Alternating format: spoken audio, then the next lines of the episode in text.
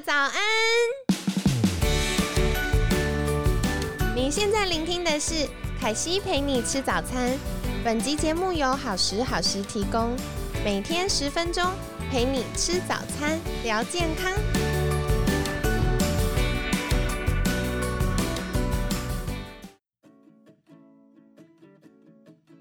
嗨，欢迎来到凯西陪你吃早餐，我是你的健康管理师凯西。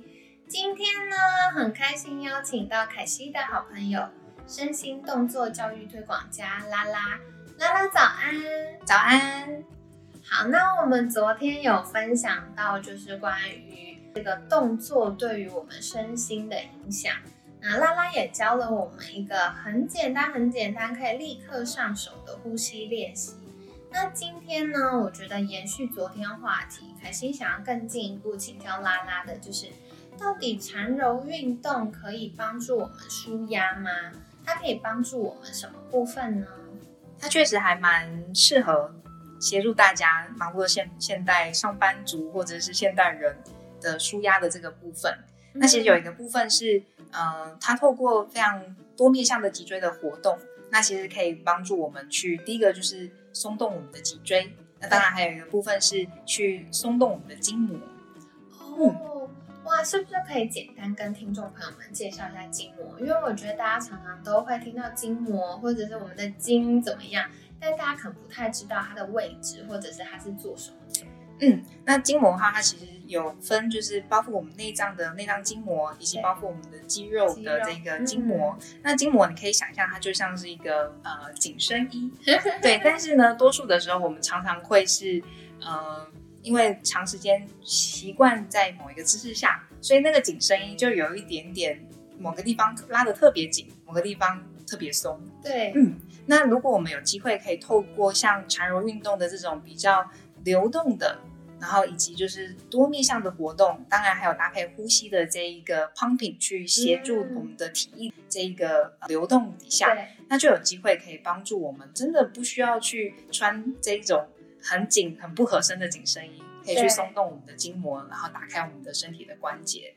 嗯，我很喜欢刚刚拉拉用紧身衣的描述，立刻就很有画面。平常觉得很卡那些地方，就是紧身衣太紧了。嗯。然后像凯西之前呢，也有听过一个说法，就是，嗯，有的时候我们的筋膜，如果我们太常使用一个久坐久站的状态，或者是错误使用身体的状态，它就会有点像那个橡皮筋拉紧紧。嗯，所以有的时候我们觉得，哎，比如说肩膀痛啊，或者大腿有点酸痛啊。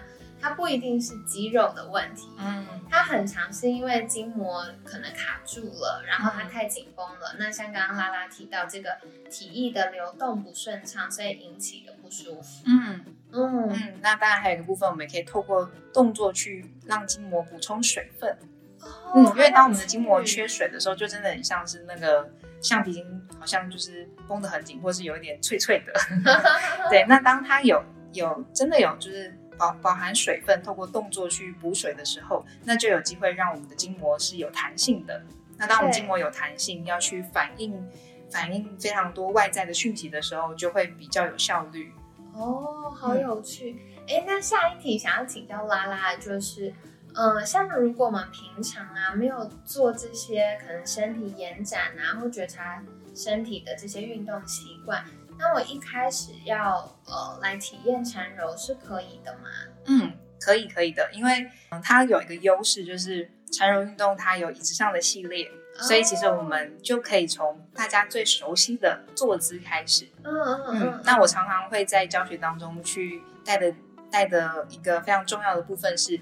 如何好好的坐在一张椅子上面，超重要。不要说听众朋友们了，凯西如果太久没运动的话，好好坐在椅子上，我都有点做不到。嗯，对，那确实是因为大家多数的时候不太对于身体是呃非常陌生的，所以其实很多时候就连。比如说，我们想要去画出一个脊椎的侧面的形状，对，可能大家都会有一种认知，说脊椎就是一条线，直的。但其实脊椎是一个双 S 型的这个构造，没错。嗯，那呃，从开从椅子上我们开始去活动脊椎，就可以慢慢的去松动那些比较紧绷的位置。那对于真的就是长时间没有开没有运动的人来讲，是非常好入门的一个就是练习。好有趣。那当然，它后面也有在电上的系列，就会相较比较难。可是就是对于多数真的很少活动身体，或是他呃真的就好像比较常坐着的人，那它真的是一个可以开始的一个运动。哦，了解。哎，那万一就是我今天已经有哪里卡住了，我自己做不到这个运动的话，是不是有一些工具可以帮助我们呢？嗯，那我刚刚提到的椅子上的系列，它叫做 Gyrokinesis，那它也有就是器械 Gyrotony 的这一个版本。那器械的话，它有非常多的设计，那我觉得都是非常聪明，而且非常就是呃有智慧的设计，就是它有两个转盘。那基本上就是我们可以坐在上方，然后用手去推送那个转盘，那那个转盘就可以作为一个动作的引导，又或者是动作的支持。因为很多时候我们身体开始没有活动，然后逐渐忘记我们身体可以做的这些动作的时候呢，那那没有协助的时候，身体会恐慌，就会想说：哎，我到这里了，我真的是可以到这里吗？这里是不是危险的？对，但是透过伤什么的，透过器械，它可以去协助的是是，哎，那他就真的。默默的就哎，我做到这个动作，然后我又回来了。嗯，那当然，因为就是在缠柔的的这个教学当中，所有的老师他都会经过非常严谨的训练，非常长时间严谨的训练。对对。所以搭配着器械的协助以及老师的 hand cue，就是我们用手去协助学员去提示。嗯，对。所以对于某一些他可能身体有一些状态，是他其实需要比较多的关照的人。那缠柔的器械一对一的方式去做教学，那就蛮适合的。哇，好棒哦！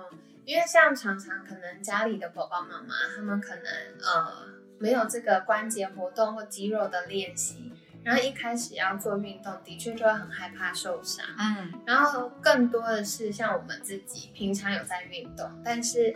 呃，如果做一个不熟悉的东西，然后不小心受伤了，就要暂停三个月，然后就觉得哦，前功尽弃。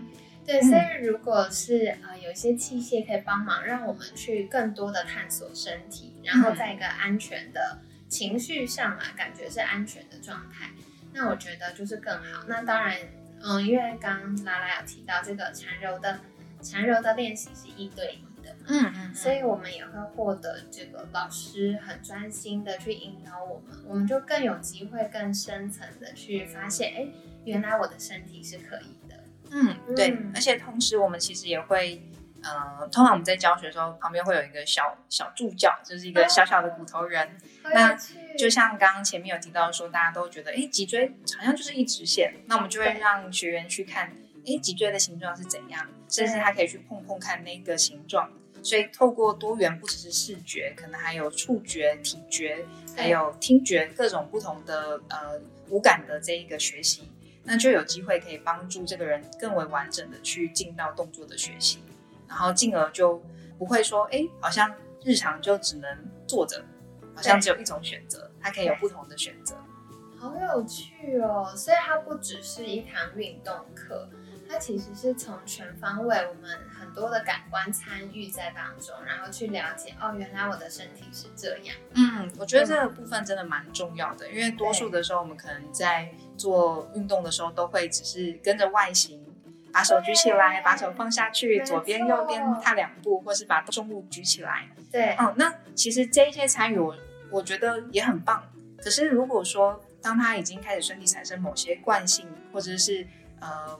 对于身体的认知有一些不是很真实的的状态的时候，那有机会可以重新的去认识，比如说你抬手的时候，你的肩关节其实不是我们真的就是那个抬手需要的位置，反而是要回到胸锁关节，就是更靠近我们身体中心的这一个动作，那它就可以去避免它反复的去呃挤压它的肩关节，然后进而去避免这个五十天的发生。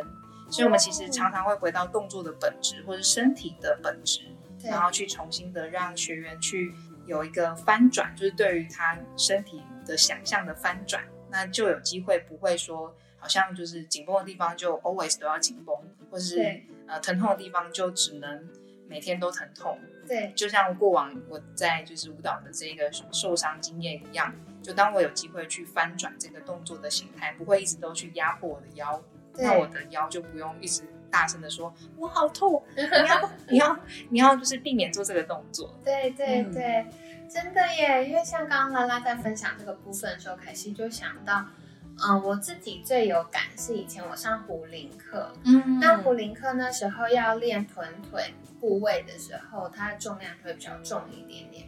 那女生一开始练嘛，所以老师就会看看，哎，你的肌力状态，就会发了一个壶铃给你。嗯，然后过一阵子，可能有些同学进度很快啊，他就越换越重的壶铃啦。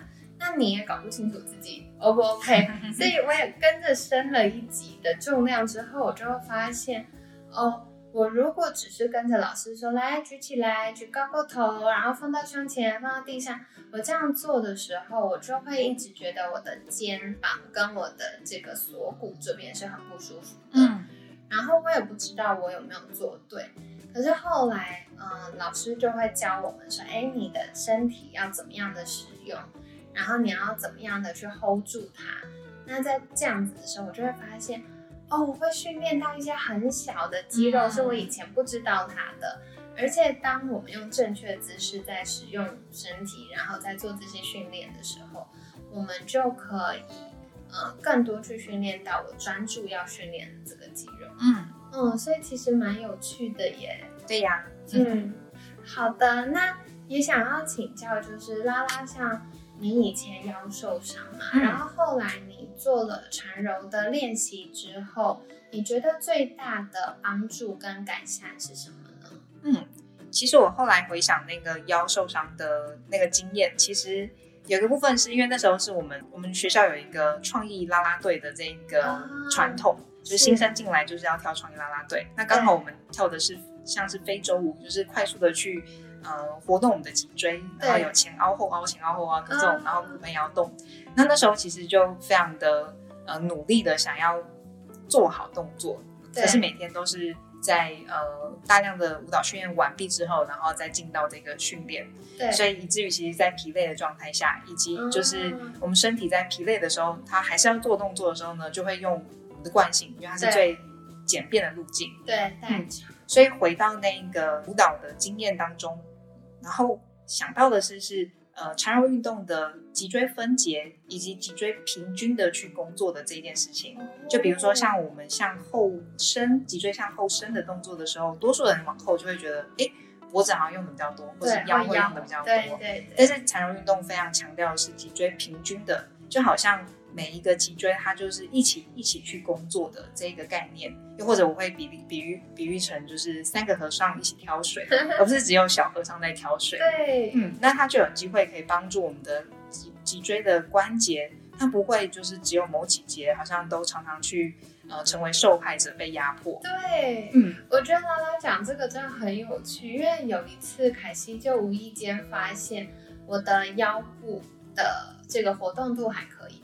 可是我的胸椎根本就是一块板子，它是不太会动的。嗯，特别是我工作很忙久坐，然后可能我一整天都在备课啊、预备演讲啊，然后帮学生咨询之后，我就会发现哦，我的那个胸椎是不会动的。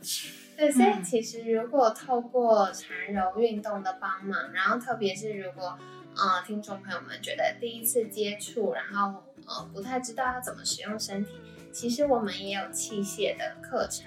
是可以去做练习的，那就会引导身体用呃自然而然的方式，比较流动的方式去觉察、去探索它，嗯，然后就可以恢复身体，哎，更多的活动度，或者是嗯更正确的使用，嗯，哦，好有趣哦，谢谢拉拉。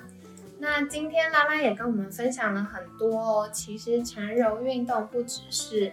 呃，在椅子上的练习，那更进阶也有在垫子上的练习。